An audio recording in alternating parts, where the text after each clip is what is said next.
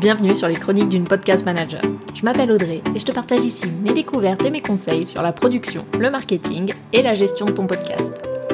Formé au métier de podcast manager, je t'aide à bâtir un podcast qui s'intègre dans ta stratégie marketing pour convertir tes auditeurs en clients.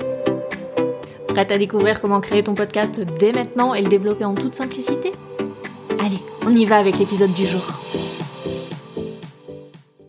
Bonjour Tu écoutes l'épisode 3 où on va parler de la chose indispensable que tu dois avoir avant de lancer ton podcast. Et je ne parle pas du micro. Ah oui, c'est souvent un des premiers points sur lesquels on se renseigne quand on a l'idée de lancer un podcast. Mais au final, le micro, c'est pas le plus important. Il y a des podcasteurs qui se concentrent sur le fond plutôt que sur la forme et qui enregistrent encore avec leur smartphone après une cinquantaine d'épisodes. Et ça marche. Ce n'est pas parce que tu vas investir dans un super micro que ton podcast va avoir du succès. Même si on est d'accord, ton son doit être correct pour pas faire fuir tes auditeurs. Mais ce qu'il faut vraiment avoir pour lancer ton podcast, c'est ton pourquoi. C'est important de te pencher sur la question, parce qu'en ce moment, on entend beaucoup parler des avantages que représente le fait d'avoir un podcast. J'ai même vu passer un article intitulé Pourquoi chaque entrepreneur a besoin d'un podcast? Comme si c'était une solution miracle qui convient à tout le monde. Nos vies seraient beaucoup plus simples si on avait un mode d'emploi, tu crois pas? Si la seule raison qui te pousse à créer ton propre podcast, c'est que tu as lu des conseils marketing allant dans ce sens, c'est juste un nouvel objet brillant. Si tu ne vois pas de quoi je parle, le syndrome de l'objet brillant en business, ça équivaut à essayer le dernier outil en vogue.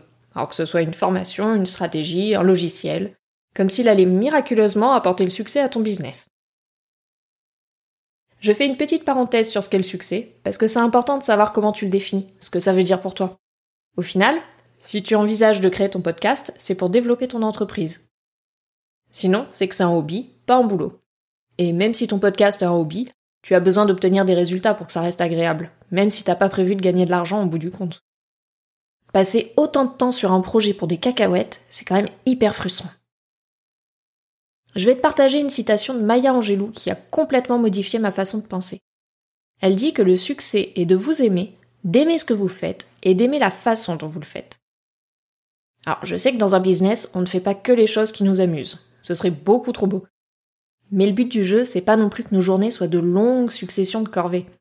Je suis sûre que t'es d'accord avec moi. Le podcast, c'est comme les autres stratégies marketing. Ce n'est pas indispensable. Si tu préfères écrire que parler, concentre-toi sur des articles de blog. Si tu préfères parler, mais que ça te saoule de pas pouvoir illustrer tes propos, pars sur une chaîne YouTube. Même les réseaux sociaux ne sont pas obligatoires pour réussir même quand on bosse dans le digital. Enfin bon, sauf si tu es community manager, là, ça va être compliqué. Du coup, je te pose la question. Quel est ton pourquoi? Qu'est-ce qui te vient là tout de suite?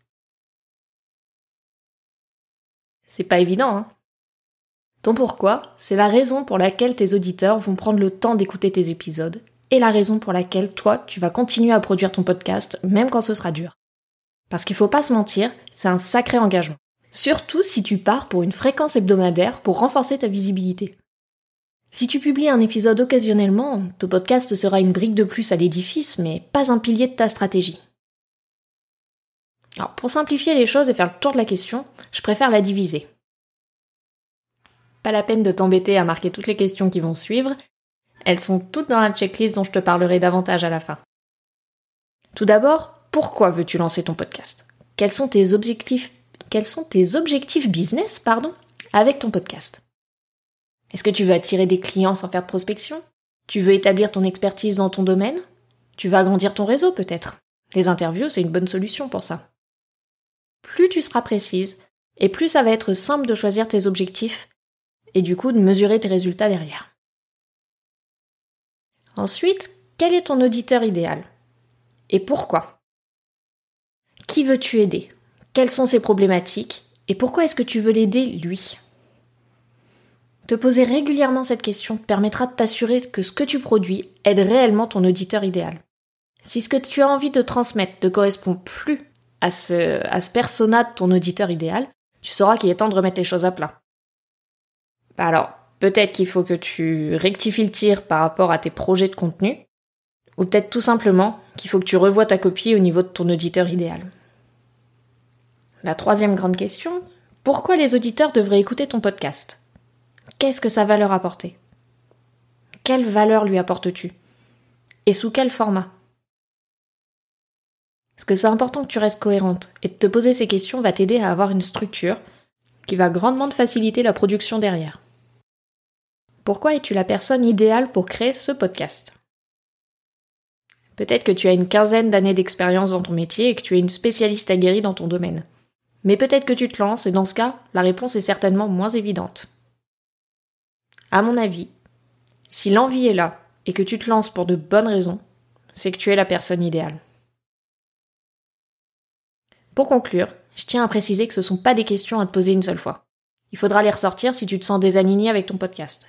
Et même si tout va comme sur des roulettes, c'est bien de le faire à intervalles réguliers. Deux fois par an, ça me paraît bien. Ça te permet de valider et ou de modifier le rôle de ton podcast dans ta stratégie marketing. Et histoire de pouvoir les garder sous la main facilement, j'ai créé une checklist qui s'appelle des fondations solides pour mon podcast. Donc tu retrouves dans un premier temps les questions que j'ai posées ici et en dessous on va un petit peu plus loin justement dans les fondations parce que le pourquoi c'est important mais il n'y a pas que ça. À la base c'est un template Notion si tu n'aimes pas Notion, tu as aussi une version PDF que tu pourras télécharger dans l'email que tu recevras après t'être inscrit. Tu trouveras le lien pour la télécharger dans les notes de l'épisode. C'est tout pour aujourd'hui. Je te remercie d'avoir partagé ce moment avec moi. Tu trouveras tous les détails de l'épisode sur mon site audreyandriès.fr via le lien dans la description. Puisque tu es encore avec moi, j'imagine que cet épisode t'a plu.